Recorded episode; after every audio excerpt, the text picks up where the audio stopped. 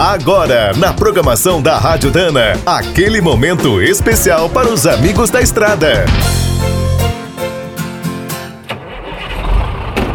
Está começando mais um minuto do caminhão. Fique por dentro das últimas notícias, histórias, dicas de manutenção e novas tecnologias. Em 1961, embalados pelos sonhos do país do futuro e a inauguração de Brasília, os paulistas projetaram a primeira autoestrada do país. O plano era ambicioso: cruzar o estado com a Rodovia do Oeste, inspirada nas melhores pistas dos Estados Unidos e da Alemanha. Seriam 570 quilômetros até o Mato Grosso do Sul. Depois seguiria como BR até a fronteira. O destino final seria a capital do Paraguai.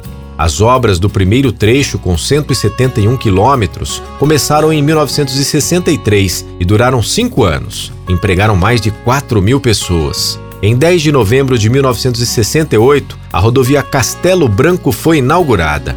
Tinha duas pistas, seis faixas e um enorme canteiro central.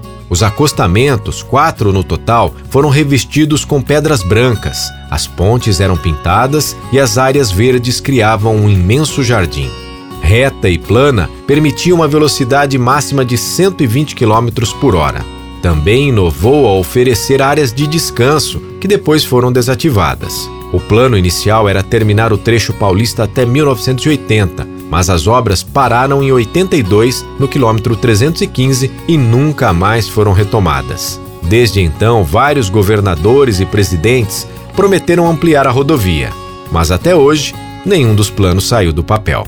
Quer saber mais sobre o mundo dos pesados? Visite minutodocaminhão.com.br. Aqui todo dia tem novidade para você.